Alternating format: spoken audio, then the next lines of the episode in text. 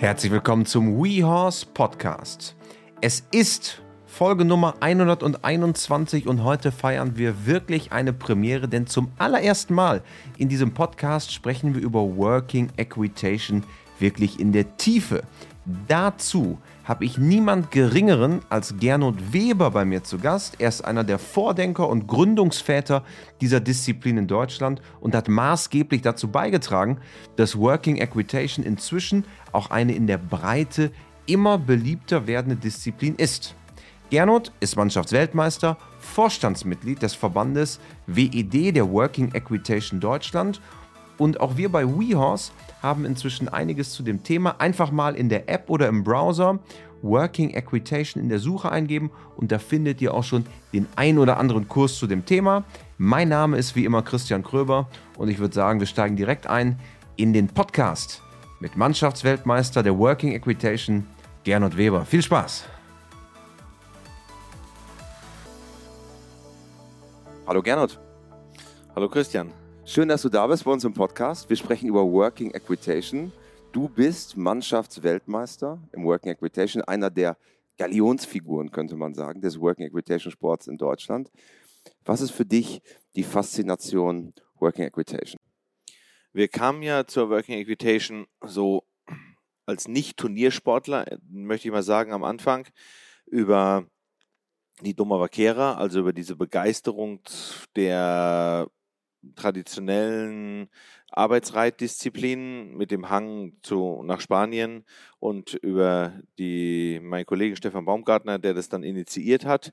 Da gab es damals. Hier in Deutschland quasi. Genau, ne? in Deutschland. Das ja. war das erste, Working, äh, das erste Doma Vaquera Turnier gab es auf dem Deschenhof damals zu diesen spanischen Pferdetagen. Und ähm, da hat das Ganze begonnen, dass wir überhaupt einen Bezug als Freizeitreiter zu Turniersport bekommen haben. Und dann kurze Zeit später weil, haben wir die Idee gehabt, diese Working Invitation Geschichte oder den die Portugiesen, die ja da schon federführend waren, damals äh, in Portugal mit der ähm, Arbeitsreitweise, mit der Turniersportdisziplin, was dann Stefan nach Deutschland, sage ich mal, importiert hat mhm. auf das erste Turnier in Pullman City damals, ich glaube 2008 war das. Weil Pullman City ja total westernorientiert, ne? Ist genau. eigentlich Western-Hochburg. Genau, eigentlich wirklich Western-Hochburg und das ist ja so ein bisschen wie ja, Karneval eigentlich für Cowboys. Nur, nur, nur mit Cowboyhut, ne? Genau, Karneval mit Cowboyhut. Aber die Location ist halt äh, sehr cool. Du kannst da vor Ort äh, übernachten. Die hatten eine Reithalle, die waren uns super gegenüber aufgeschlossen. Es gibt einen ordentlichen Saloon für die Party. Ja, genau. Es gibt diese Main Street, wo wir dann abends noch geritten sind. Da war das natürlich in den Kinderschuhen und ähm, Stefan hat es damals äh, ins Leben gerufen und das erste Mal organisiert. Und da war dann einfach äh, am ersten Tag die Hölle los. Also es kamen alle mh, hm, dahin und äh, sind den ganzen Tag geritten und abends noch auf der Main Street rumgeritten und abends im Saloon gefeiert. Also es war noch in keinem Vergleich zu dem Turniersport und der Organisation und der so mal, Seriosität, ist, ne? wie das Ganze ja. jetzt ist. Aber so war unser erster Einstieg auch als Freizeitreiter, sagen wir überhaupt mal selber auch Turnier zu reiten. Also das war von unseren Fähigkeiten und äh, schon noch relativ rudimentär auch. Und so kam dann die Begeisterung eigentlich dafür ähm, irgendwie auf die, als man also gesehen haben, was man da was man da machen kann, also die Ansprüche des Sports. Ich bin so ein bisschen ja auch zum Spaß Dressur und Springen geritten. Ähm, und aber, aber freizeitmäßig, ne? Genau, also, also fre freizeitmäßig. Zum kein, Spaß. Genau, kein echter Turniersport. Äh, habe aber dann diese Begeisterung eigentlich in diesen verschiedenen Disziplinen gesehen. Also einmal natürlich, weil wir Jungs äh, zusammen das auch gemacht haben. Es war natürlich auch ein cooles Team von der Firma aus und äh, mit Freunden zusammen. Dann hat man das halt irgendwie gemeinsam vorangetrieben so. Und äh, die Begeisterung lag vor allen Dingen halt in der, glaube ich, in der Vielfältigkeit. Und auf der Zeitschiene, wann, wann war so die Urzelle des World 2008, Sports hier? Genau, genau, also 2006, 2007 gab es dieses erste Doma Vaquera Turnier.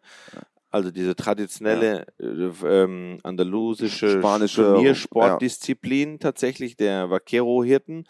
Ähm, das ist aber eine Disziplin, die auch sehr traditionell geprägt ist von der Kleiderordnung, von allem. Das kannst du eigentlich nicht wirklich nach Deutschland importieren. Das, ist, das Lebensgefühl ist so gar nicht genau, da. Ne? Genau, das ist etwas zu kommen. Und dann kam eben Stefan durch den Kontakt nach äh, Portugal, wo er immer wieder die Working Invitation Vorführung gesehen hat, da vor Ort auch auf die Idee, das Ganze irgendwie mitzubringen und dieses erste Working Invitation Turnier zu organisieren, wo wir dann auch eben eine Richterin eingeladen hatten aus Portugal, die das erste Mal hier dabei war. Das war 2008 in Pullman City. Es war wirklich noch die wilde Horde. Und ähm, vielleicht für alle, die jetzt nicht so Doma Vaquera affin ja. werden wir uns im Podcast auch schon kennen, sie Disley, die ja. ja auch sehr viel Doma Vaquera geritten hat. Und das ist ja. wirklich in Spanien ja, ne, fast eine Lebensart eigentlich. Ne? Ja, es ist ein sehr kleiner Kreis ja. auch, der wirklich diese Affinität hat zum, sagen wir, zu der Arbeitsreiterei, ja. auch zu der Arbeitsreitweise und ähm, die aber auch einen kleinen Kreis mit sehr strengem Reglement haben, Kleiderordnung, ähm, auch die Aufgabe ist äh, sehr äh, fix, die und es ist schon es gibt keine kleinen Klassen, es gibt es praktisch nur in der höchsten Klasse, also in einhändig, nur wie jetzt heute genau, nur Top-Leute, es gibt da keinen kein Breitensport dahinter. Deswegen ist es für uns hier eigentlich nicht ähm, brauchbar gewesen, um da wirklich einen Turniersport. Es war ja immer der, das, was da jetzt heute heraus entstanden ist, war ja eigentlich damals der Traum, eine breite Masse dafür zu begeistern und viele Reiter von E bis S, also von Anfänger bis zum, so ein zum Mar genau, Turniersportliches genau, System genau, in Deutschland genau, zu bringen. Genau, ne? das war noch am Anfang noch nicht unbedingt ähm, dem FN-System, so wie wir das jetzt haben, angelehnt, aber wir hatten schon die Idee, eben natürlich auch Anfänger, mittlere Klassen und schwere Klassen irgendwie äh, dafür zu begeistern. Das erste Turnier gab es, ja. glaube ich, auch nur in der schweren Klasse. Habt ihr damals, als ihr angefangen habt, 2007, 2008 schon gedacht, dass es mal so solche Wellen schlagen könnte, dass ihr wirklich potenziell, ich glaube, ihr werdet bald Anschlussverband ja. der FN äh, mit Working Equitation oder potenziell? Nee, eigentlich, eigentlich, ja.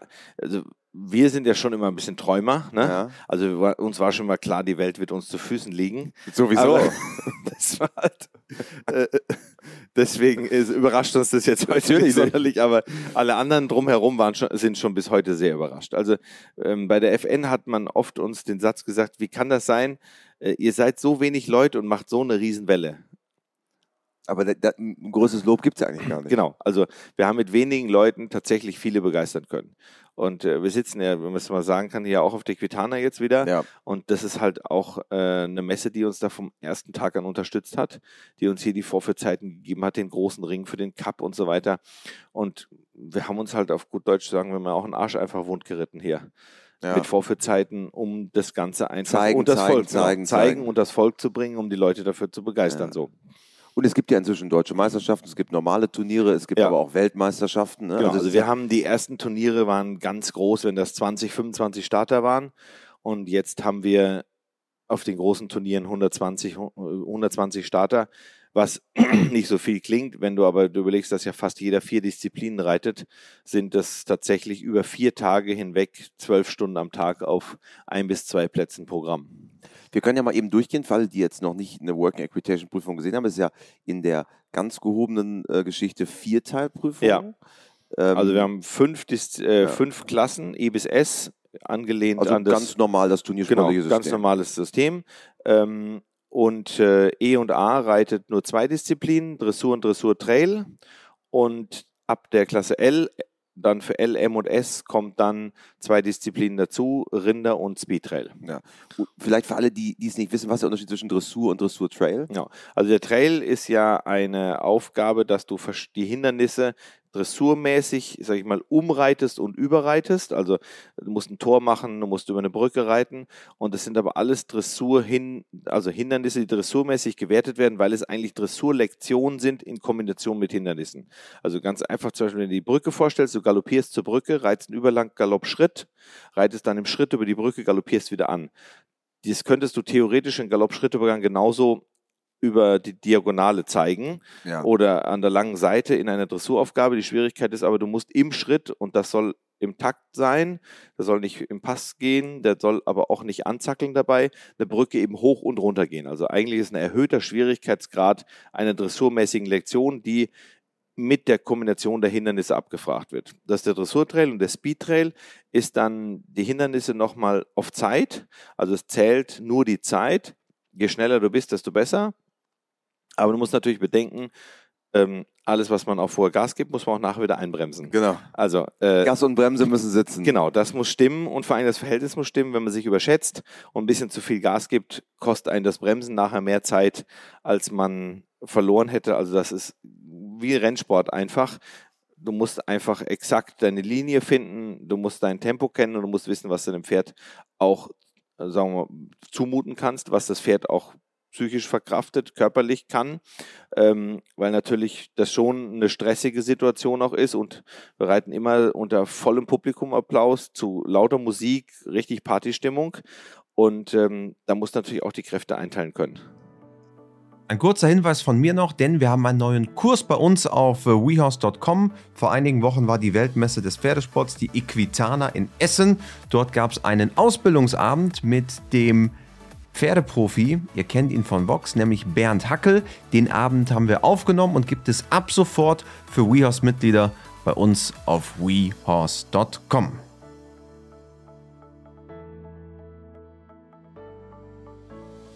Ja. Und in der ganz gehobenen Klasse ist es dann auch einhändig. Genau. Das ist die Schwierigkeit, die noch dazu kommt, dass man eben in der Klasse S alles einhändig geritten wird. Manche Sachen sind dann vielleicht sogar ein bisschen einfacher, weil man natürlich dann das Einhändige schon gewohnt ist. Also wer jetzt zum Beispiel im Speed ein Tor öffnen und schließen will, braucht dafür die zweite Hand. Der kommt also zweihändig dahin, muss dann beide Zügel in eine Hand nehmen, muss das Tor öffnen, schließen und wieder beide Zügel nehmen. Da hat er ein bisschen mehr umzugreifen. Da hast natürlich, wenn du einhändig bist, kommst schon einhändig geritten an, ist einfacher. Aber du hast halt keinerlei Möglichkeit, auf das Pferd zweihändig einzuwirken um so ein bisschen abzuspielen. Also mhm. das kennt ja jeder, das Pferd sich ein bisschen festmachen, ein bisschen stressig mhm. wird und dann kannst du halt ähm, mit dem inneren Zügel einfach mal nochmal nachfassen, ein bisschen abspielen und dann macht sich das Pferd immer wieder locker im Genick. Das gibt's nicht. Wir haben die Zügel in einer Hand und wenn das Pferd dagegen geht oder los will, dann hast du nur die Möglichkeit, auch einfach das, die, die, Zügel zu halten und musst das Pferd so rittig haben, dass du einfach, dass er von alleine sich dann halt auch wieder nachgibt. Ähm, weil du nicht viel Möglichkeit hast, eben nochmal einzuwirken mit ja. zwei Händen. Und das einige Reiten kommt auch ja aus der Arbeitsreitweise und total genau. aus Duma Vaquera. Genau. Weil ich brauche die andere Hand, um zum Beispiel eine genau. Garoccia zu halten, also genau. einen Gütestab. Genau, dieser Stab zum Beispiel, äh, der Tridon, wie sie in den Franzosen haben, oder die Garoccia in Spanien, ähm, kommt ja daher, dass diese Rinderrassen in Südeuropa relativ aggressiv sind und dass beim Aussortieren es eigentlich darum geht, sich die Rinder auch damit vom Leib halten zu können. Ja. Falls man, müssen natürlich auch Mutter- und Jungtiere zum Beispiel sortiert werden, die sind dann manchmal ein bisschen schlecht gelaunt und entgegen den Cowboys, die ja das Lasso haben, um mit dem Lasso die Rinder einzufangen, die ja vor ihnen wegrennen, hat man also in Südeuropa mit den Arbeitsreitweisen daher kommen, die stecken einfach in verschiedener Länge und Größe die äh, erfunden wurden, damit man sich selbst vor den Rindern eigentlich schützen kann. Und am Ende ist ja die europäische Arbeitsradweise das Pendant, wie du es gerade gesagt hast, zu dem, was die Cowboys ja. im früheren Wilden Westen gemacht genau. haben. Äh, eigentlich ja aus Spanien importiert. Genau. Die, dann da drüben zur Westernreiterei weiterentwickelt oder zur Westernreitweise und dann wieder zurück importiert hier. Genau, reimportiert. reimportiert, praktisch Western Reimport vor 20 Jahren. Oder das sind fast 30, ja, 30 genau. Jahre, 80er Jahre und ähm, hat sich ja auch zu einer großen, zu einer riesen Turniersportdisziplin Westernreiten ja entwickelt in Europa. Und äh, wir hoffen natürlich, dass möglichst viele noch der Working Equitation sich begeistern können. Schwierigkeit ist natürlich tatsächlich, dass durch diese vier Disziplinen es ein relativ schwieriger Sport ist.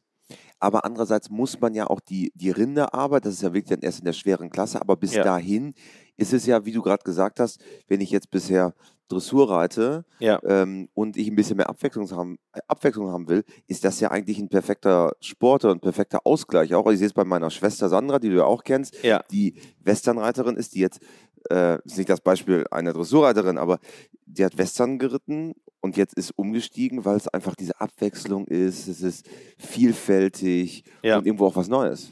Genau, also es ist was Neues, es begeistert wirklich wir fangen jetzt nochmal E und A in den Anfängerklassen mit den zwei, mit Dressur und Dressurtrail an. Da sind natürlich auch die Hindernisse noch einfacher als in den schweren, als nachher ab L aufwärts.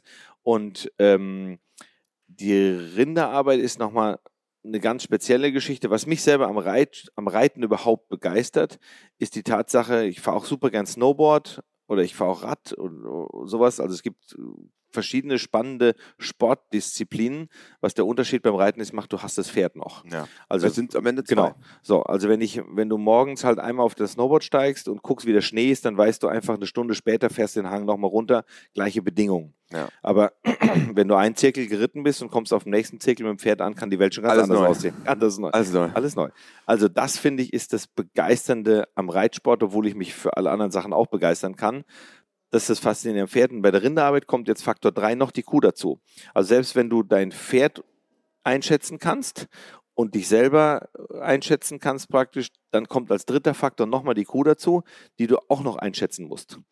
Und die Kühe reagieren unterschiedlich auf andere Pferde, auf äh, verschiedene Pferde unterschiedlich und auch die Kühe in einer Herde sind völlig unterschiedlich. Also es gibt in der Herde eine faule Kuh, eine spritzige Kuh, eine freche Kuh, eine schüchterne Kuh und ähm, du kriegst ja die Kuh Am Ende wie bei zugelost. Menschen. Genau, wie bei Menschen und wie bei Pferden einfach auch.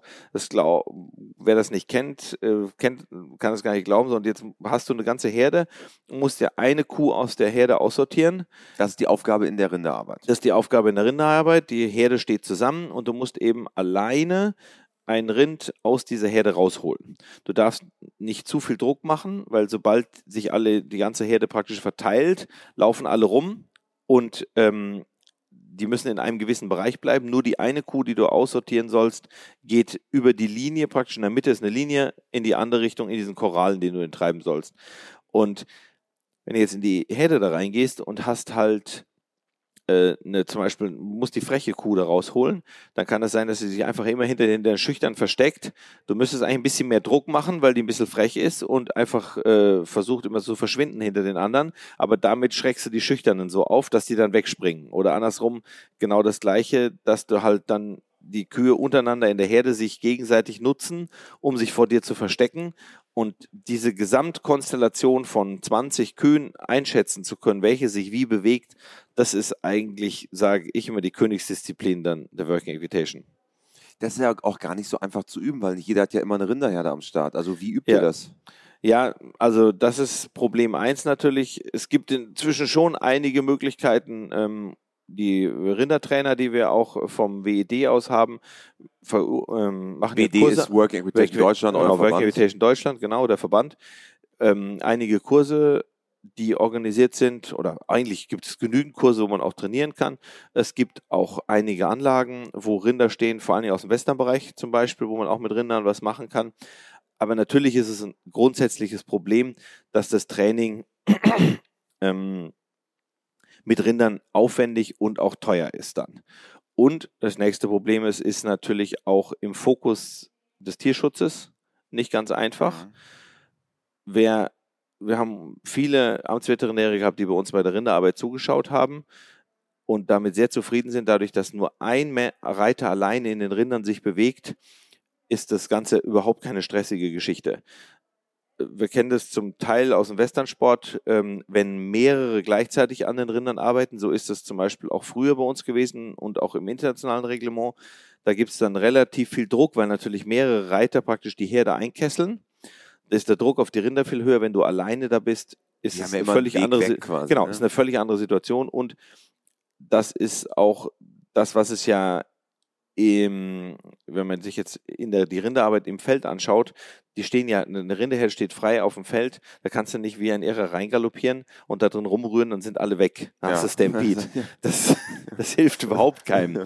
So, also die Idee ist ja gerade, dass man in der Lage ist, sich so fokussiert zu bewegen, dass nur ein Rind erkennt, dass es gemeint ist und alle anderen Rinder wissen, sie gehören gar nicht dazu. Gar nicht- genau, sie haben gar, gar nichts nicht damit, berührt zu, von der genau, sie haben gar nichts damit zu tun und gehen eher zur Seite und sagen, okay, mach die eine und Ja. lass uns in Ruhe.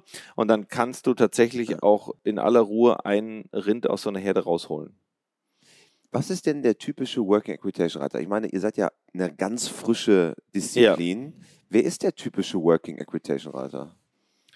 Oder Reiterin? Ke- Keine Ahnung. Ja, also viele, viele Reiterinnen Ja. ähm, Gut, äh, im da- Verhältnis. das hat mit Working Equitation nichts zu tun, das ist generell in Genau. unserer Pferdewelt so. Das ist nicht ungewöhnlich.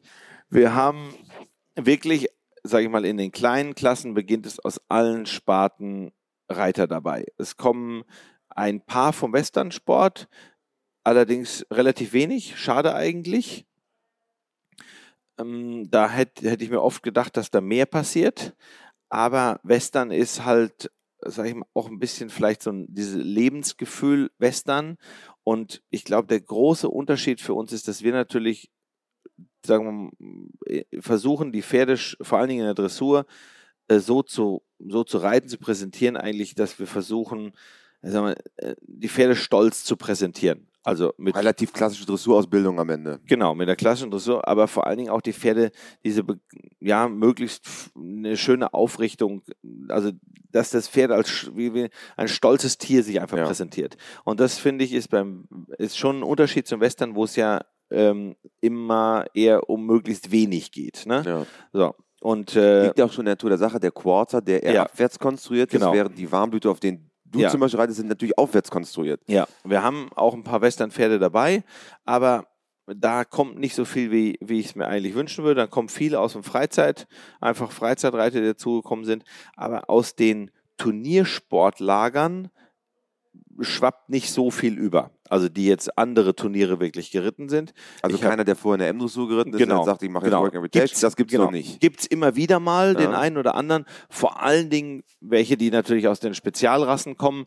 Wer jetzt vorher verzweifelt versucht hat, mit dem Lusitano oder dem Spanier in der, auf FN-Dressuren ähm, Boden gut zu machen, was natürlich ein hartes Brot ist. Hartes Brot. Ja, so, der hat natürlich dann in der Working einfach äh, mit einem gut gerittenen Pferd sofort die Chance, halt richtig gut mitzureiten. Und die begeistert das dann auch. Also da haben wir schon einige Leute, die daher kommen.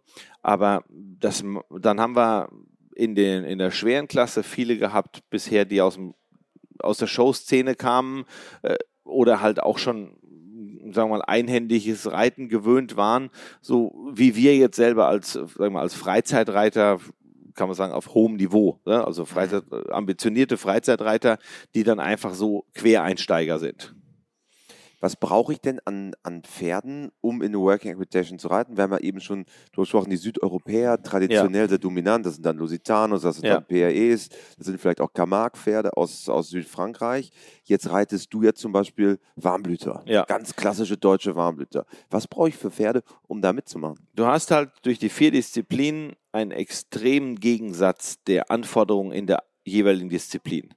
Perfekt wäre natürlich ein Dressurpferd in der Dressur, ein bisschen leichteres, äh, kleineres Dressurpferd im Trail, was zwar einen schönen großen Galopp hat, einen schönen Wechsel zeigt, aber trotzdem noch wendig genug ist. Also da brauchst du schon wieder noch ein bisschen weniger. Im Speedtrail bräuchtest du ein wirklich schnelles, wendiges Pferd, was gut auf den Beinen ist und den Rindern auch.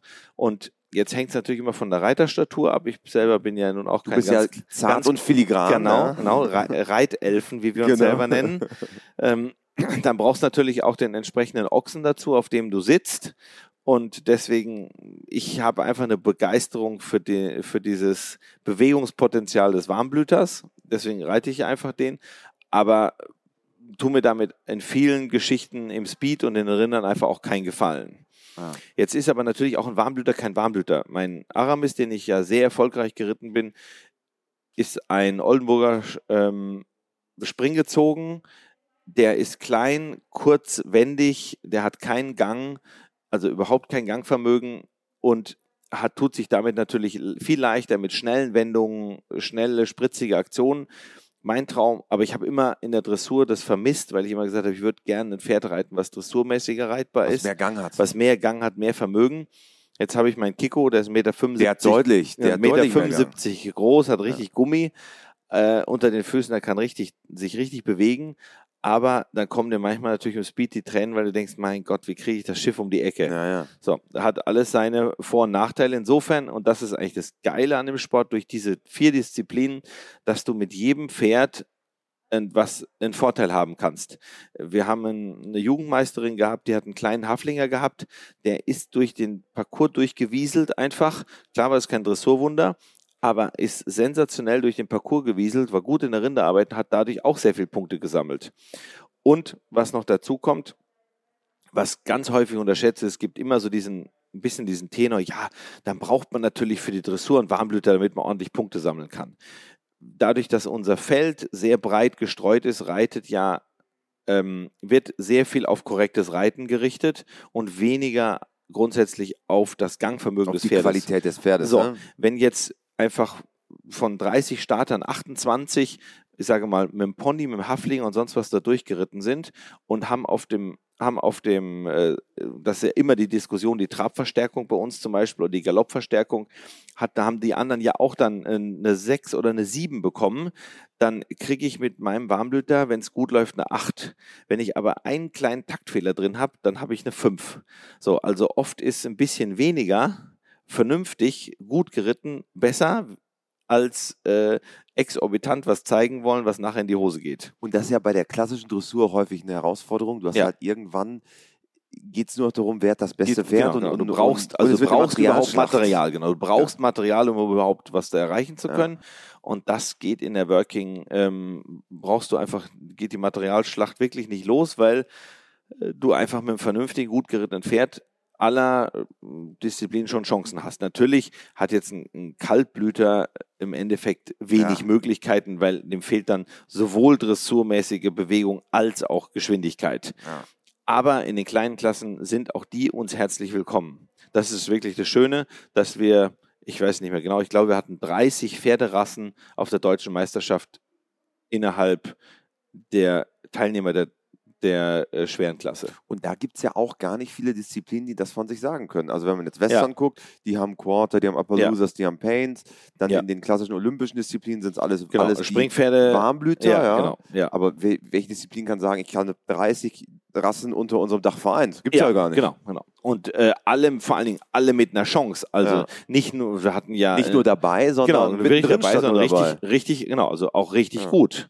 Mitya mit seinem goldenen Pinto zum Beispiel, Mit ähm, ja auch kleine, auch einer der vorderen genau, Leute top, bei euch. Top-Reiter mit dem kleinen Pferd, ich mit einem großen Pferd, also so und dass zwei so unterschiedliche Pferde ganz knapp gegeneinander kämpfen, das gibt es, glaube ich, in keiner Disziplin so. Und das ist ja auch irgendwo das Schöne. Ne? Dann gibt es die Ja. ganzen Südeuropäer, die auch noch Ja. mit dabei sind. Ist denn Deutschland das Land, wo gerade Working Equitation am stärksten wächst, oder ist das ein Ich denke, ja. europäisches Phänomen? Also, wie immer ist die Politik im Hintergrund ein schwieriges Geschäft, weil jeder gerne ähm, seine Finger im Spiel hätte. Das äh, gab es in vielen Ländern. Wir haben in Deutschland ja auch mal zwei Vereine gehabt, weil wir uns ein bisschen einfach in der Wolle hatten. Wir haben das zum Glück gelöst und ähm, sind dann haben dann einen Verein nachher gegründet, alle forcieren den und das gibt dann Auftrieb. Ein ähnliches Phänomen gab es in Holland, gab es auch Schwierigkeiten, Streitigkeiten, die ziehen jetzt auch an einem Strang. Äh, aber in dem Volumen, was im Augenblick in Deutschland geschieht, ist es eigentlich un, äh, glaube ich, ist Deutschland das schnellst, am, mit Abstand am schnellst wachsende Land. Die Deutschen haben aber auch eine Faszination einfach für neue Sachen. Also einmal gibt es, glaube ich, extrem viel Reiterei, also Ja, extrem viel Pferde, Die Dichte ist einfach extrem viel Reiter, die Dichte ist einfach krass, aber auch äh, eine Begeisterung, glaube ich, für viele neue Sachen. Also ähm, in Frankreich und Spanien und Italien, wenn wir das so sehen, sind einfach die, äh, die haben natürlich auch schon eine, einen Teil, die kennen oder die kennen die, äh, die Working Invitation Geschichte ja auch schon traditionell. Also da hätte man auch schon länger das reiten können. In Deutschland ist halt jetzt neu. Weil es auch Ähm, diese Arbeitsreitweise Genau, wer, hier die gibt, Arbeitsreitweise kennen wir ja nicht. Genau, die Arbeitsreitweise gab es ja schon und wer sich dafür begeistert, hätte sie auch schon vor 30 Jahren mitreiten können. Ja. Und wir haben es ja jetzt hier äh, einfach neu und was Neues ist natürlich auch einfach manchmal ein neuer Trend. Und man muss ja nicht auch in einem Reitverein oder so sein. Ne? Also man kann so, in Anführungsstrichen, so mitmachen. Also in der Klasse, also ab diesem Jahr kannst du in der Klasse E einfach so mitreiten, aber ab der Klasse A musst du dann ähm, Mitglied im WED sein. Also nicht in einem Reitverein, sondern im Working Invitation Deutschland im Verein, damit du dann auf dem Turnier, auf den WED-Turnieren starten ja. darfst. Und das sind quasi die offiziell akkreditierten Turniere. Genau, von genau, euch. genau. Lieber Gernot, am Ende eines jeden WeHouse Podcasts haben wir die vier klassischen WeHouse-Fragen, die blühen Ja. jetzt auch dir. Ja. Und ähm, Frage Nummer eins ist: Hast du ein Motto, nach dem du lebst? Ja, ich glaube, mein Papa hat immer zu mir gesagt, lebe so, wie du am Ende deines Lebens wünschen wirst, gelebt zu haben. Wunderbar. Das ist das, die Idee, jeden Tag zu genießen Jeden Tag. und nicht zu vergessen, dass man morgen trotzdem wieder aufwachen könnte. Manchmal auch aufwachen muss. ja, genau, aufwachen muss, genau. Dann Frage zwei: Gibt es einen Menschen, der dich im Hinblick auf die Pferde besonders geprägt hat? Ähm, ich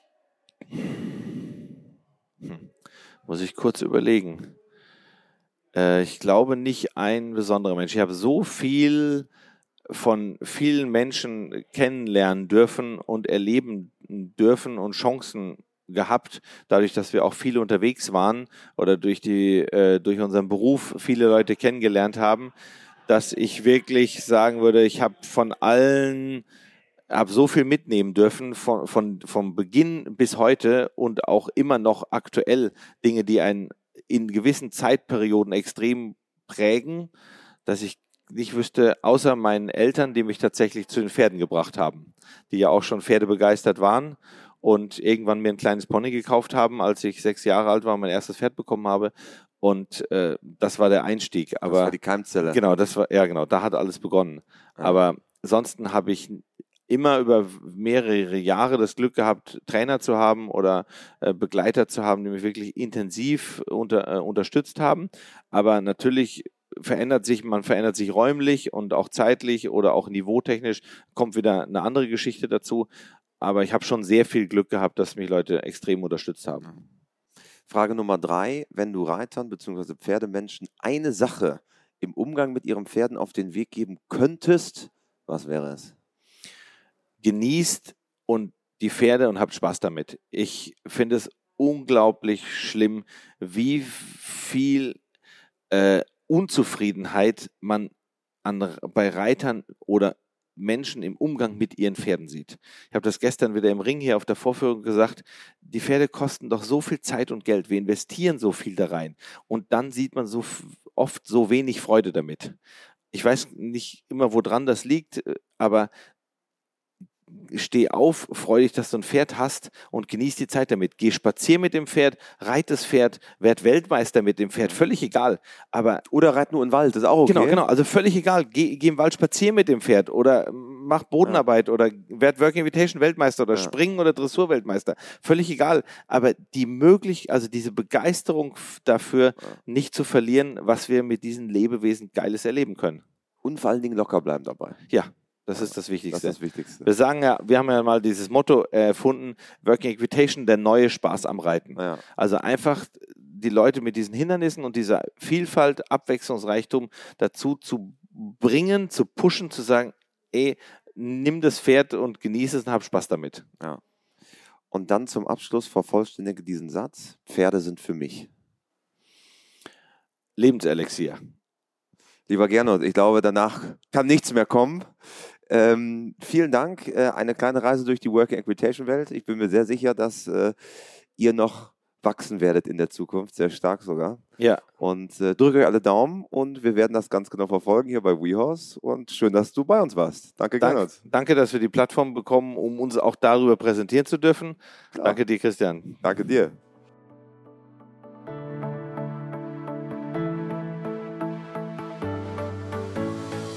Wenn dir unser Podcast gefällt, lass gerne eine 5-Sterne-Bewertung da auf Spotify, auf Apple Podcast. Du findest uns überall dort, wo es gute Podcasts gibt.